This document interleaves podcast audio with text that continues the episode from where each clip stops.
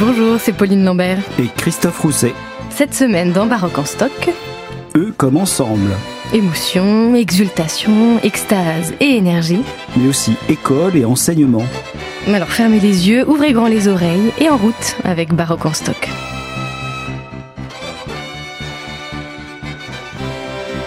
Eux comme Ensemble. Quelle belle manière de faire de la musique que de jouer au sein d'un ensemble. D'ailleurs, nous sommes en 2021. Très bon anniversaire à vos chers talents, Christophe. 30 ans de talent lyrique. Ah ben oui, en fait, euh, ça fait, ça fait 30 ans que les talents lyriques existent, euh, donc c'est une longue aventure. J'ai pas l'impression d'être si vieux que ça, j'ai l'impression de l'avoir euh, créé hier. Et d'ailleurs, vous-même, Pauline Lambert, vous êtes passée par les talents lyriques. Absolument. Cinq petites années, cinq très très belles années à vos côtés. Merci. C'est effectivement beaucoup de travail un ensemble. C'est avoir un programme, avoir des collaborateurs comme vous, comme Lorraine Villermo, mon administratrice, etc et puis avoir des musiciens, des chanteurs, des institutions qui nous invitent à nous produire. Donc tout ça, c'est un travail qui est beaucoup moins évident que pour un orchestre. Des ensembles qui se distinguent des orchestres permanents, c'est une différence qui n'est d'ailleurs pas forcément très connue des mélomanes, mais ce sont bien deux manières différentes de faire de la musique à plusieurs. Les orchestres permanents, ceux de Lille ou de Lyon par exemple, ont des musiciens fixes et des chefs qui varient régulièrement. Les ensembles, eux, sont formés autour d'un chef d'orchestre bien souvent, qui souhaite défendre un répertoire et une manière de jouer de la musique. Donc l'ensemble, effectivement, est une idée qui est très très répandue dans le domaine du baroque, parce que ce sont souvent les mêmes musiciens qui vont d'un ensemble à l'autre, et néanmoins c'est bien le chef qui imprime un son, une identité et une esthétique à un ensemble. Et alors au tout début de votre ensemble, Christophe Roussel, un de vos premiers albums, c'est de la musique française que vous avez défendue, celle d'Henri Dumont avec ses petits motets. C'est comme ça que vous avez commencé euh, à imprimer votre marque au disque.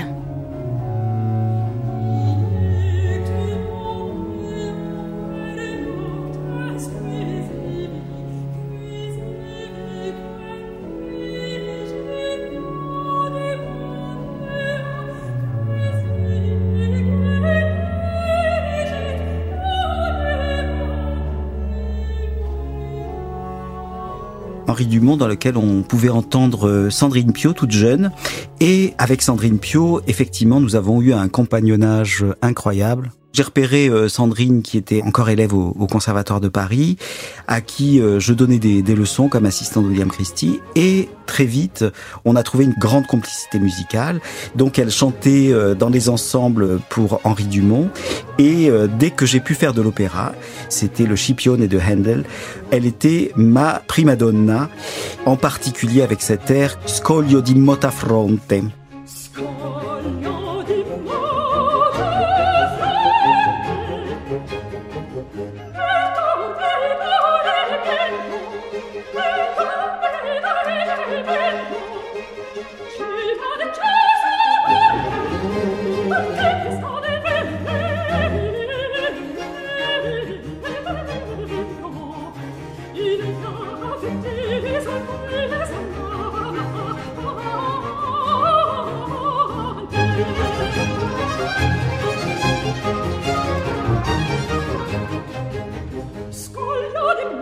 Et ce Scipione de Handel est le premier d'une longue série d'opéras de Handel que vous avez défendu au disque comme à la scène.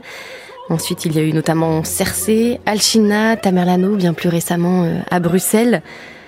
Handel, c'est euh, l'un de vos compositeurs fétiches, à côté de bien d'autres que vous avez souhaité faire redécouvrir, euh, Christophe.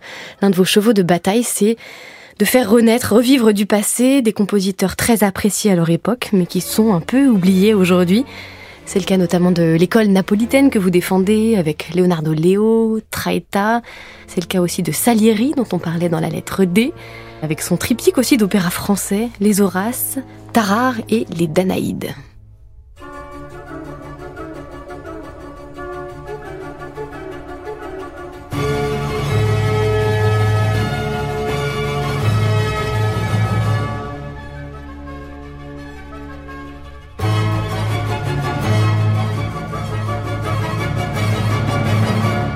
Oui, Salieri et euh, son génie euh, très très particulier.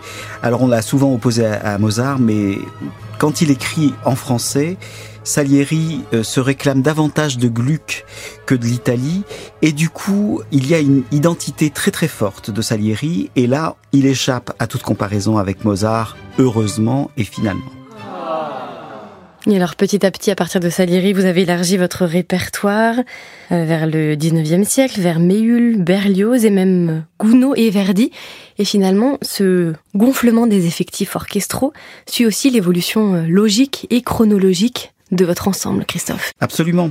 Mais euh, vous savez, c'est un petit peu jouer avec le feu parce que à partir du moment où on commence à diriger de la musique avec de très très gros effectifs comme dans Verdi ou Faust de Gounod, on a envie tout le temps d'avoir cette belle matière et de sentir cette position pas seulement dominante, mais surtout utile, c'est-à-dire qu'elle sert à quelque chose vraiment. Quand on est euh, dans du Handel, a priori, si je suis au clavecin, ça suffit parce que j'arrive à donner la colonne vertébrale au rythme que je veux euh, imprimer à la musique. À partir du moment où la musique devient beaucoup plus large, eh bien, c'est vraiment le chef qui tient ça dans ses mains. Et donc, évidemment, une fois qu'on a goûté à ça, on peut plus s'en passer. C'est comme une drogue.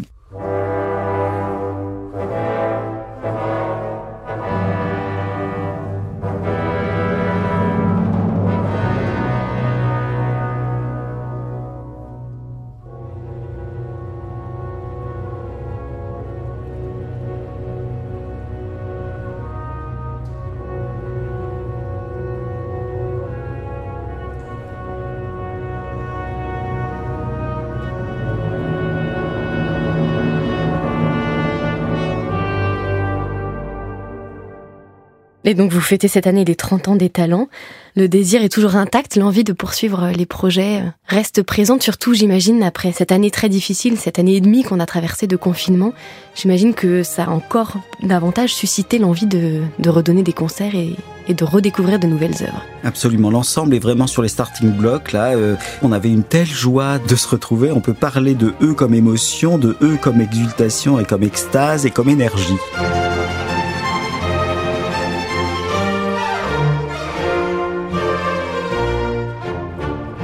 La musique prend un sens complètement différent. C'est un sens fédérateur qui se retrouve et qu'on peut peut-être oublier au fur et à mesure des années parce que ça devient un métier comme un autre.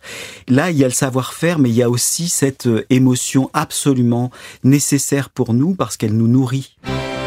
Eux comme émotion. Je suis toujours fascinée de voir euh, l'émotion qui peut nous submerger lors d'un concert alors que la musique est l'art le plus abstrait, qui n'a pas le secours des mots ou des images. Elle parvient pourtant à nous toucher, au sens propre du terme, physiquement, en concert, à nous donner la chair de poule et à nous faire ressentir au plus profond de nous, les auditeurs, toutes ces émotions.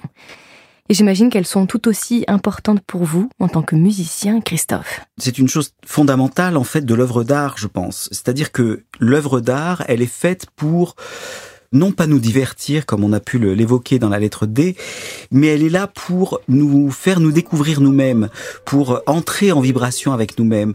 On a besoin de trouver un miroir dans l'œuvre d'art.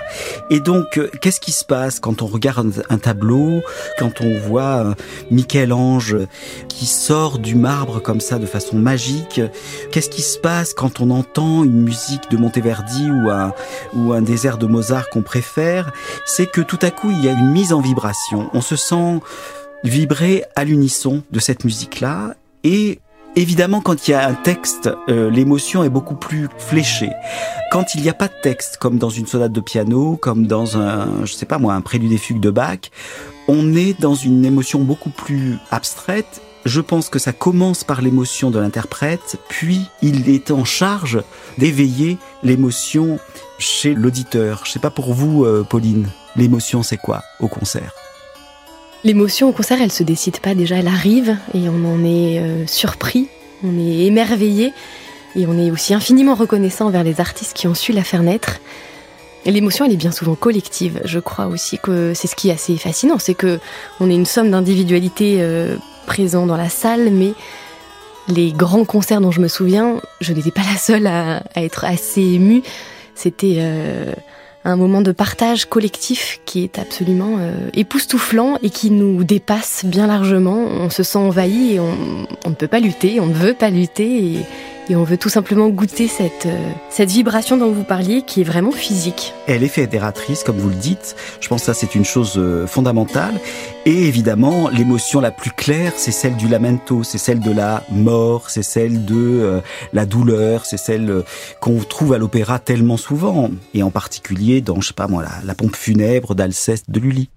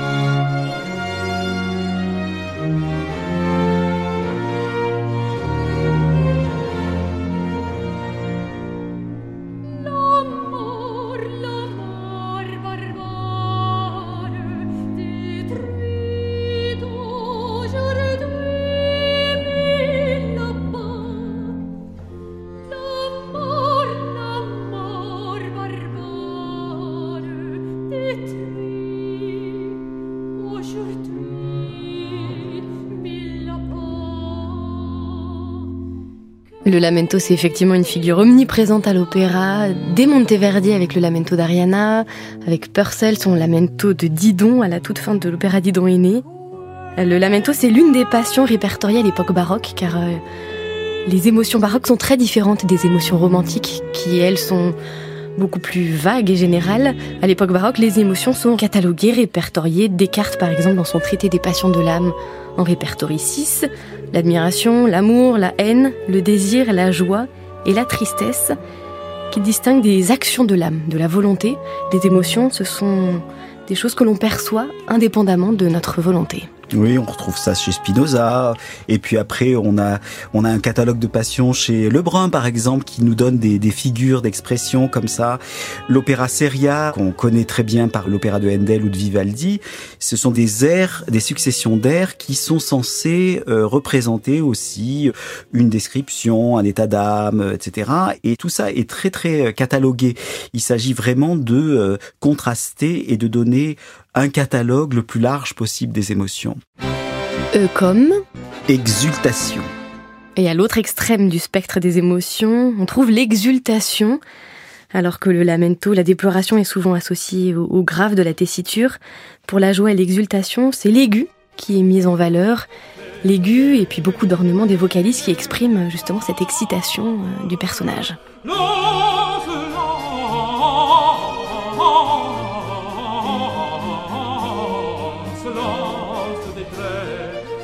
oh.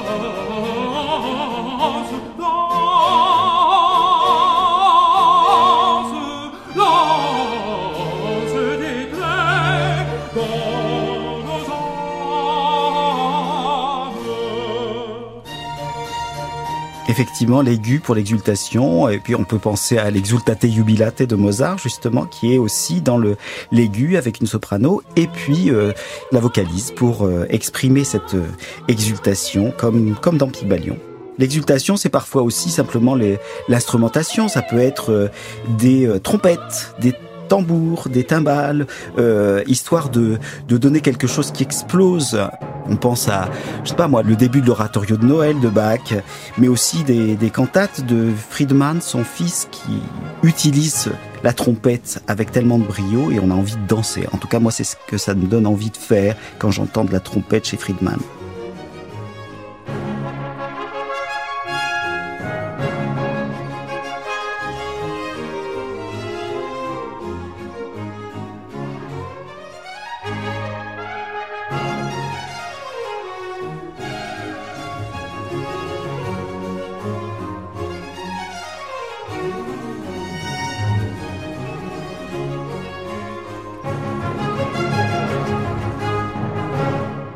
Bien voilà, c'est l'extase grâce aux trompettes de Friedman.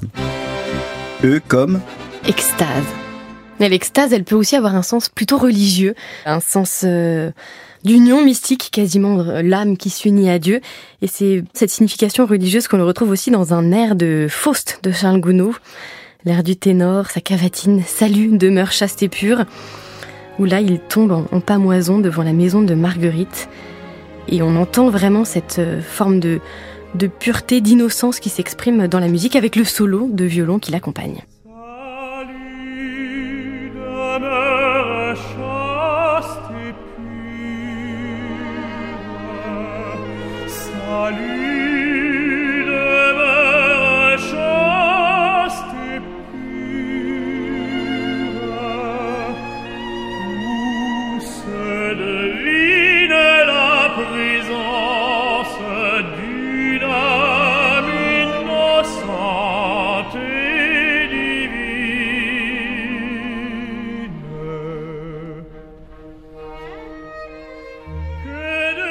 Nous entendions Benjamin Bernheim dans le rôle de Faust et euh, Gobert au violon.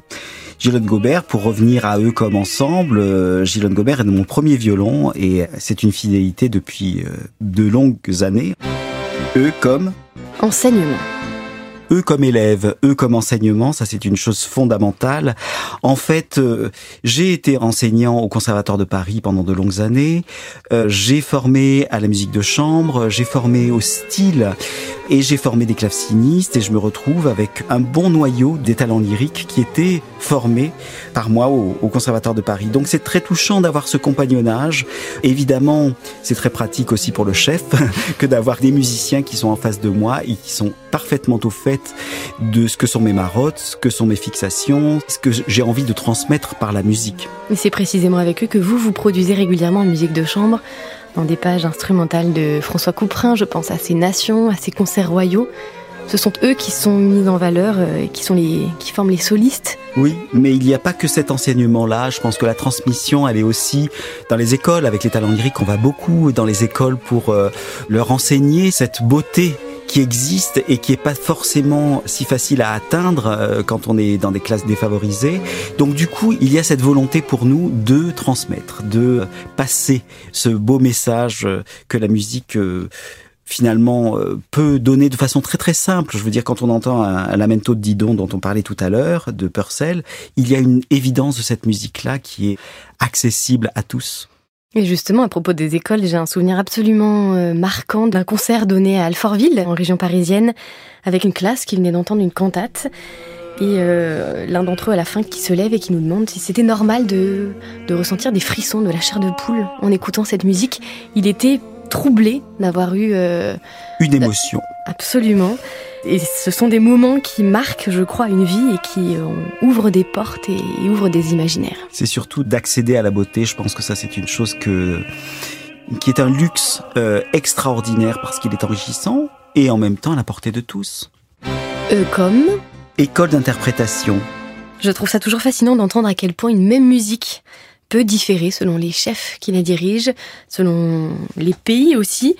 Il y a euh, vraiment des styles différents entre la Hollande, l'Angleterre, la Suisse, l'Allemagne. Des institutions qui forment des lignées de musiciens comme vous, Christophe.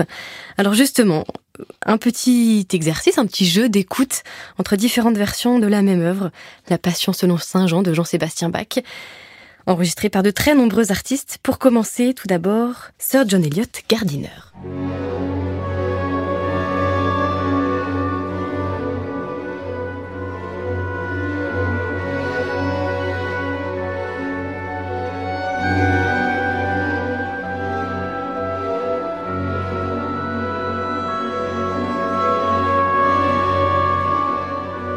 John Eliot Gardiner, son Monteverdi Choir et ses English Baroque Soloists. C'est une version assez dense, assez touffue, je trouve, où, par rapport aux autres, en tout cas qu'on va écouter dans un instant, il se passe beaucoup, beaucoup de choses dans la musique. Absolument. Il y a des vagues, il y a des accents dans les basses, il y a euh, une espèce de côté très euh, solaire et en même temps très ample, qui n'est pas du tout, par exemple, moi, ce qu'on m'a appris euh, dans une école d'interprétation en Hollande, quand j'y étais.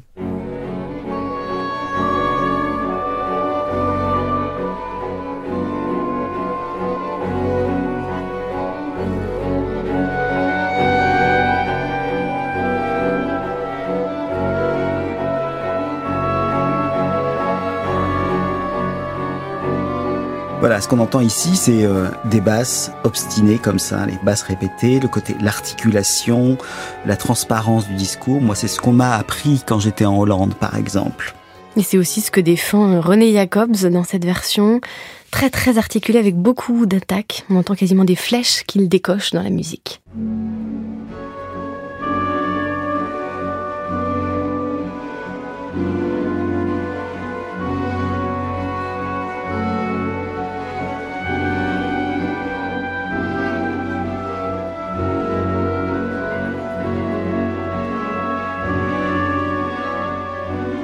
Là, c'est par les, aigus. On sent que Jacob est un, est un chanteur. C'est pas par les basses qui donnent les, coups, c'est par les entrées des hautbois et donc les dissonances qui donnent comme des espèces de, de flash, de lumière comme ça, un petit peu comme dans, un tableau de, de Caravage. Et alors, dernière version pour comparer, Nicolas Arnoncourt.